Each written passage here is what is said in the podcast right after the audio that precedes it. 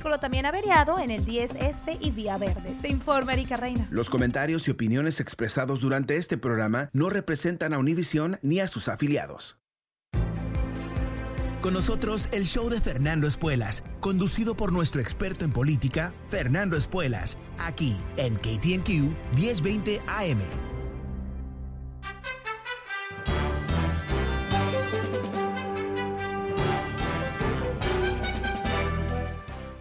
Hola, ¿cómo estás? Soy Fernando Espuelas. Muy buenas tardes desde Washington. Gracias por acompañarme.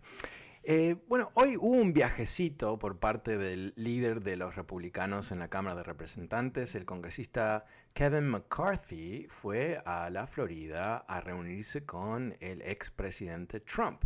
Y después de esta reunión, que fue perfilada como un esfuerzo de, bueno, de reconectarse, de tratar de limar asperezas, de abandonar lo que había sido eh, la furia por parte de Trump, cuando Kevin McCarthy, en un momento de mm, sorpresa ah, para todos, me imagino, inclusive para él, decidió que lo que había hecho Trump el 6 de enero en lo que ah, ahora sabemos que fue un intento de golpe de Estado, estaba mal y dijo algo al respecto, quizás uh, inclusive pensó en voz alta que había que uh, asignarle a Trump responsabilidad por lo que había hecho. Inclusive se filtró que él estaba hablando con uh, ciertos apoyadores a ver si él debería demandar la renuncia de Trump después de eso. Realmente se llegó a ese nivel donde Kevin McCarthy, por un momento nada más, ¿eh? un momento, eh, decidió actuar como uh, un líder, ¿no? Y no simplemente una especie de alfombra uh, sobre cual Donald Trump limpia sus zapatos de golf.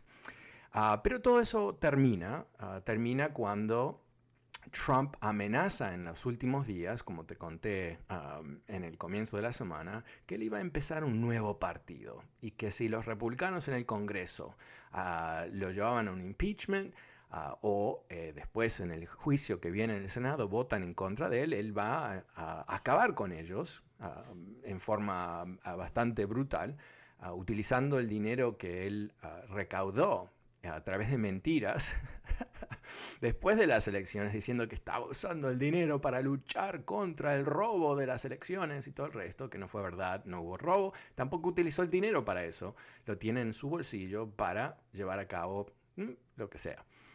Entonces, eh, esta amenaza mortal de Trump funcionó magníficamente bien, porque él reconoció, tú reconoces, yo reconozco, es bastante obvio, que eh, el liderazgo del Partido Republicano en el 2021 en Washington, D.C., en este momento, a una media milla de donde estoy sentado, eh, no está compuesto de grandes ah, personas de valentía, ah, que en el momento cuando la República los necesita van a estar ahí en la lucha. No, no, no. Estos eh, señorcitos y algunas señorcitas en realidad eh, son ah, una especie de imitación de un líder.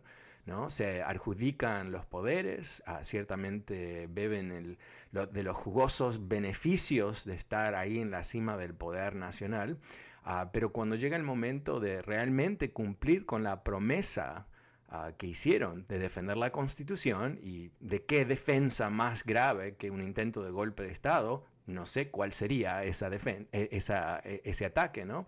Eh, no, no van a actuar como eh, se pensó en el diseño de la Constitución por los fundadores.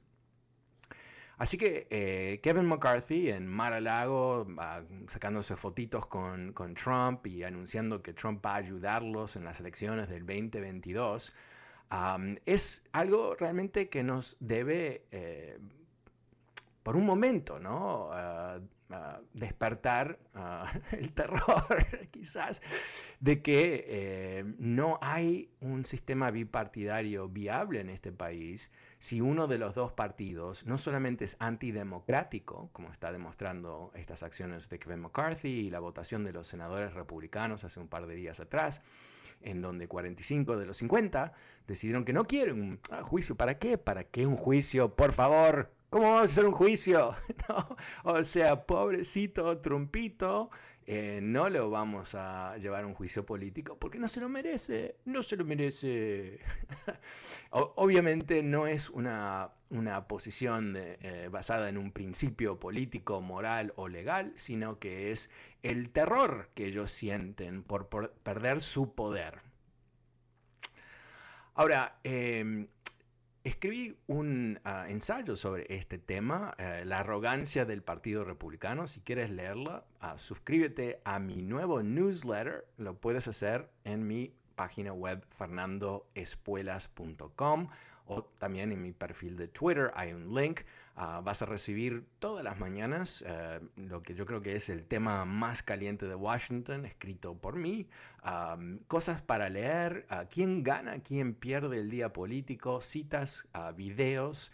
Cosas muy interesantes, simplemente tienes que suscribirte fernandoespuelas.com. Y ya que estoy haciendo mi propio comercial, ah, te comento que mi podcast está disponible, así que eh, búscame en Spotify o en iTunes donde eh, simplemente busca por Fernando Espuelas y ahí me vas a encontrar.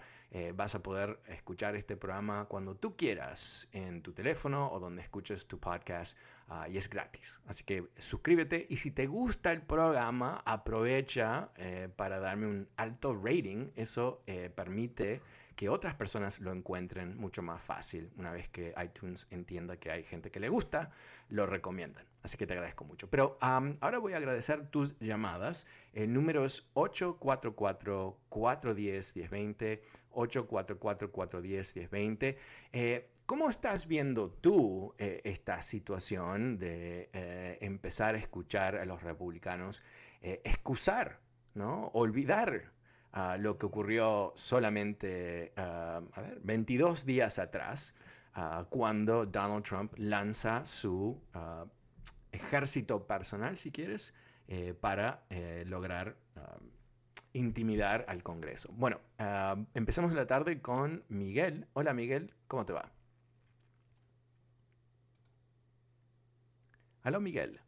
Yo te quiero preguntar, a ver si tú me puedes dar una respuesta. Este partido republicano está terminado, es un grupo de corruptos mentirosos, igual que su líder. ¿Qué va a pasar con este partido? Este partido no representa nada cerca lo que era el partido republicano. Para que este partido vuelva a convencer al pueblo americano de que son republicanos y que son leales y que son derechos, este, el único que queda es mi, mi, mi es el, el que yo creo que es el único, la única persona republicana derecha que queda, porque este señor de Mitch McConnell y todos los que lo rodean, todos son unos mentirosos que no tienen valor de sacar el pecho y sí, ¿sabes qué? Si es cierto, este hombre que hemos tenido de presidente no es republicano, no estamos con él, no dicen nada, se quedan callados, eh, ah, ah, pero, para ser justos, eh, Mitch McConnell dio por lo menos dos discursos, que yo recuerdo bien, quizás lo dijo más, pero eh, diciendo que eh, Trump había cometido um, violaciones de la Constitución que meritan un impeachment. Ah, pero ¿qué es lo que pasó? Inmediatamente los otros republicanos le dio un ataque de terror que Trump estaba por diciendo que iba a empezar un nuevo partido y eso eh, inmediatamente eh, infrió todo el esfuerzo de, hacer lo correcto para la Constitución. No sé si, si, le puedes bajar, por favor, el, eh, gracias. estábamos, parecía que estábamos sobre la ala de un avión y estábamos por despegar. entonces, eso es eh, realmente fundamental entenderlo. ¿no? Eh, lo que nos dice es que la calidad de estas personas no es muy alta como líderes. ¿no? Quizás son magníficos humanos, pero they suck as leaders. Right? Ok, ah, pero sobre el, primer comentario, tu pregunta de qué va a pasar con el Partido Republicano, yo, creo que hay, mucho en juego aquí, ¿no? Ah, ah, hay por lo menos un concepto de una lucha entre lo que son algunos políticos, como Ben Sass, el senador de Nebraska, eh, quizás Tom Cotton de Arkansas y, unos, un par de más, que quieren retornar el Partido Republicano algo, no, no el pasado, pero algo eh, no trumpista, un destino más clásico, si tú quieres, conservador. Y después hay otros, como em, por supuesto Marquito López, Marquito López, ah, Marquito Rubio, ¿quién es Marquito López? Ah, Ted Cruz, por supuesto, el siniestro canadiense, el peor canadiense del planeta Tierra, ¿no? Los canadienses son divinos, ¿no? Como cultura, debe haber muchos malos, pero, pero muchos lindos, muchos, mucha buena gente por ahí. No Cruz, no Cruz él también quiere un futuro fascista, ¿no? Por supuesto, no nos debe sorprender eso. Entonces, eh, no se sabe exactamente cómo esto ah, va a evolucionar, porque el otro elemento muy importante que, es, eh, va a ser determinante para su destino como partido es que varias empresas han dicho, empresas que eh, están constantemente financiando campañas de republicanos, han dicho que no les van a dar dinero a aquellos congresistas que votaron para no certificar las elecciones.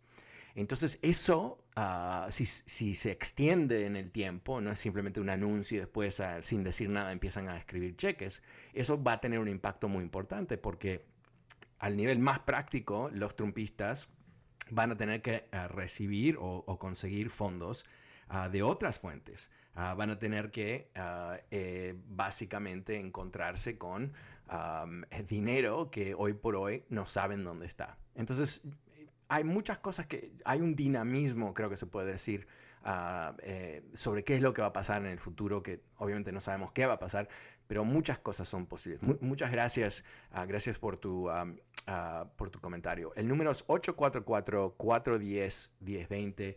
Eh, pasemos con, a ver, creo que es... Tony. Hola, Tony en Utah. Hola, Tony en Utah. ¿Cómo te va?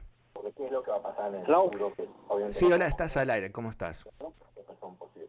Ay, sigues engañando. Ay, Dios mío, adiós. Ok, pasemos con Andrea. Hola, Andrea. Buenas tardes. ¿Cómo te va? Buenas tardes, Fernando. Sí, mira, eh, la pregunta de cómo veo yo esta situación con este señor Donald Trump, que yo pensé que ya nos habíamos librado de él, pero al parecer no este eh, prácticamente está comandando él al Partido Republicano desde Malalago. Es como que él se siente que está en una segunda Casa Blanca, muy peligroso, y también hay un ejército de youtubers que me puse a escuchar y lo ven como el gran salvador, como el Chapulín Colorado. Sí, que los va, que los va El Chapulín anaranjado. El, eso es mucho más divertido, ¿no? el chapulín anaranjado. ok, perfecto, gracias. Sí, exactamente. exactamente, y que, los va a salvar del nuevo orden mundial. Mm. Y yo, y, la mayoría de youtubers no están aquí en Estados Unidos.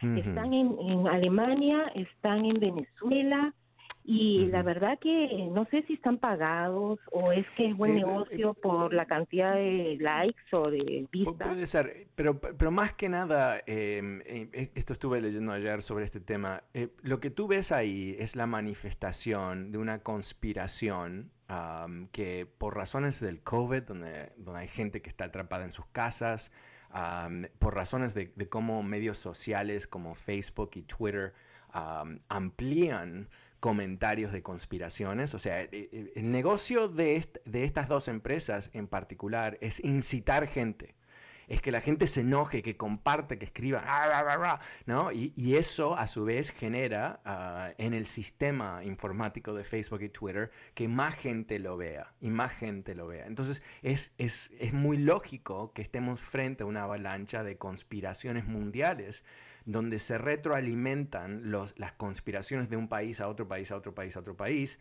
Y, obvio, ¿no? Que, aquí eh, puede haber ciertos actores internacionales, como los rusos en particulares, cuyo papel en, todo esto eh, lo vamos a entender en algún momento con, eh, mucho detalle. Ahora que se fue Trump y, y, vamos a tener acceso a muchos de los archivos de diferentes investigaciones que se hicieron sobre él y sobre su campaña yo creo que vamos a entender eh, cuál es la conexión entre países que usan guerra cibernética a través de medios sociales y de otros mecanismos, han utilizado ah, la locura de Trump, ¿no? donde él repetía conspiraciones, donde él mandaba retweets, donde todas esas cosas que, hemos terminado como, casi como locos como una sociedad, Em, eso ha eh, nutrido, ah, quizás a nivel internacional, pero definitivamente algo que podemos ver, Andrea, sin duda, lo que es eh, estas conspiraciones que son eh, muy alarmantes en muchos casos y que están ah, conectadas, em, perdón, que los supremacistas blancos que tienen un objetivo totalmente diferente, ideológico, de crear un, país racista blanco, como fue el concepto de apartheid en, en el sur, en Sudáfrica. Todo esto se está conectando en, una bomba, si tú quieres, muy, muy explosiva y peligrosa. Muchísimas gracias. Eh, pasemos con Pedro. Hola Pedro, ¿cómo te va?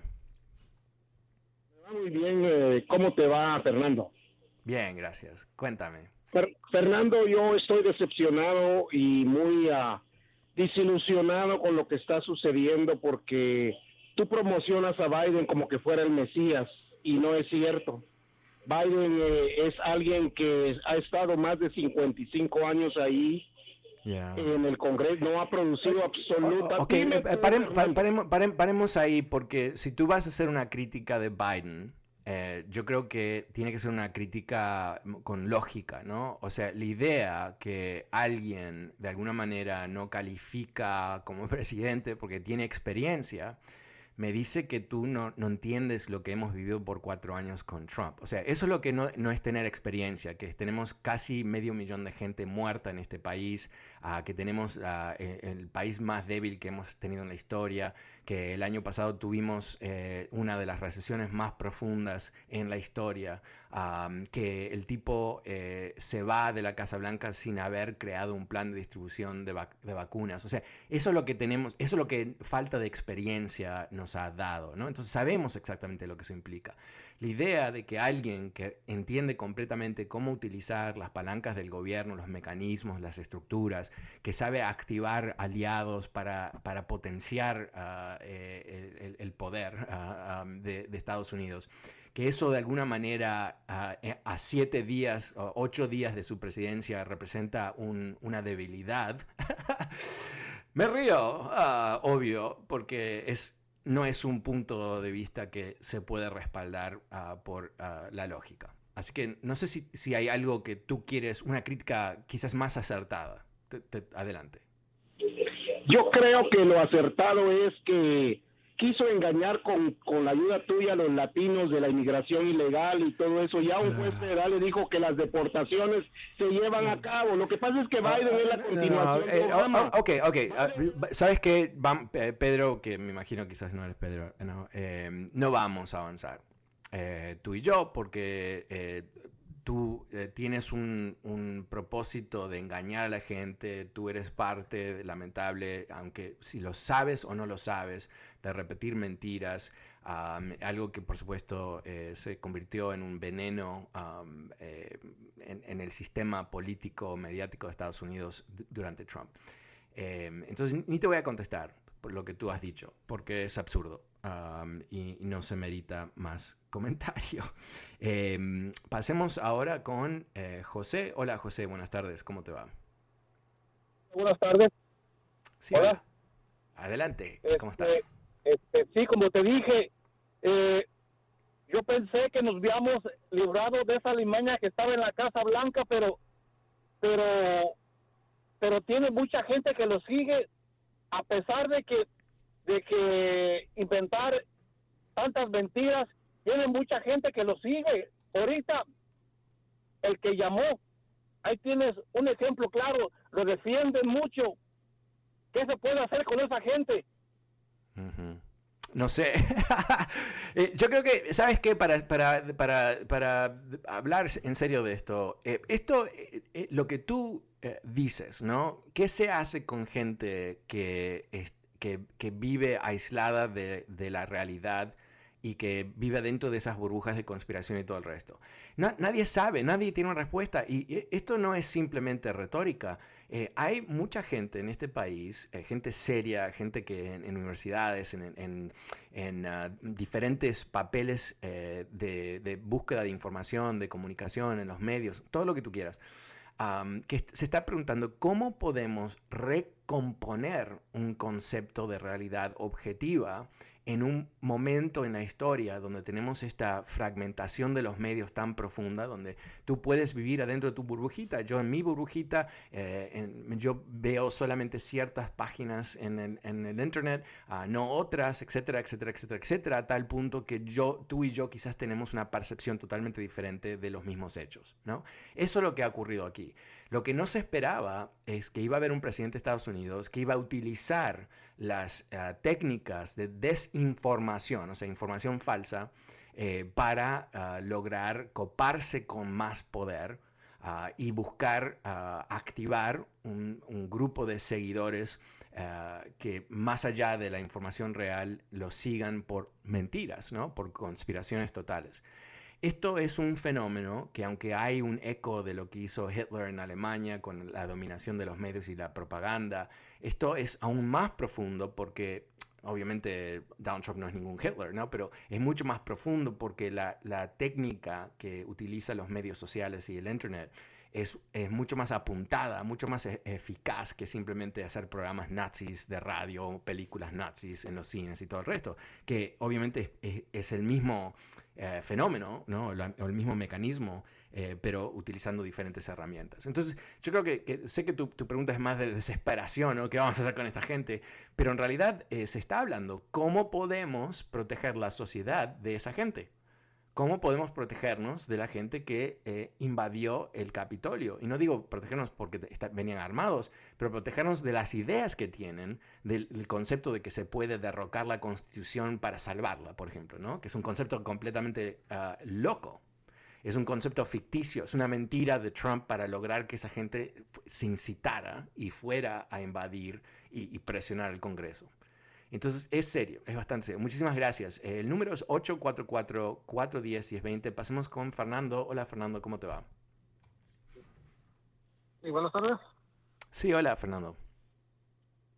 Sí, oye, yo nomás tenía este comentario. A mí lo que me da miedo es de que eh, para las siguientes elecciones o antes empiecen a surgir eh, varios ministros, ¿no? Este, digo, y, él manejado como títeres, ¿no? De, él directamente. No sé, ¿cómo ve esa posibilidad? Eh, la posibilidad es total, ah, que él apoye candidatos a través de este país que sean ah, parte de su movimiento. Él ha hablado del movimiento que él ha creado. Él tiene... porque si él queda, inhabilitado pues para cargos públicos, me imagino que él se va, va a adiestrar a gente con su misma ideología, ¿no? Sí, pero él lo haría de cualquier manera o sea, yo creo que eh, hablemos eh, más allá de lo que hagan los demócratas o no hagan los demócratas. Hay que entender que Trump es un resentido eh, que, a cierto nivel no, no, entiende cómo pudo haber perdido porque es devastador aceptar que él había perdido. Nos dijo el día de las elecciones ¿no? que lo peor del mundo es perder. Ah, ha mentido constantemente desde antes de las, de las elecciones hasta ahora, hasta hoy, sigue mintiendo con los resultados de la elección. Entonces, no nos debe sorprender que él va a hacer todo un movimiento con apoyo de quizás es 30% del país o 25% del país, no sé todavía, vamos, se va a medir a través del tiempo, que piensa que la democracia no funciona porque no ganó Trump, lo que él le ha dicho y va a ser Fox News que los va a ayudar y va a haber ah, otros medios de la ultraderecha que va a ayudar y él va a determinar quién lo va a representar a él en, a través del país en diferentes elecciones. Eso definitivamente va a ocurrir. Los demócratas tienen otra cuestión enfrente de ellos, que es qué van a hacer para asegurar que él quede como figura histórica fracasada. No entre ese grupo del, vamos a llamarlo 30%, pero dentro del resto del país y de la historia, importante, importantemente el resto de la clase política. Bueno, vuelvo enseguida, no te vayas, el número es 844-410-1020, soy Fernando Espuelas y ya vuelvo.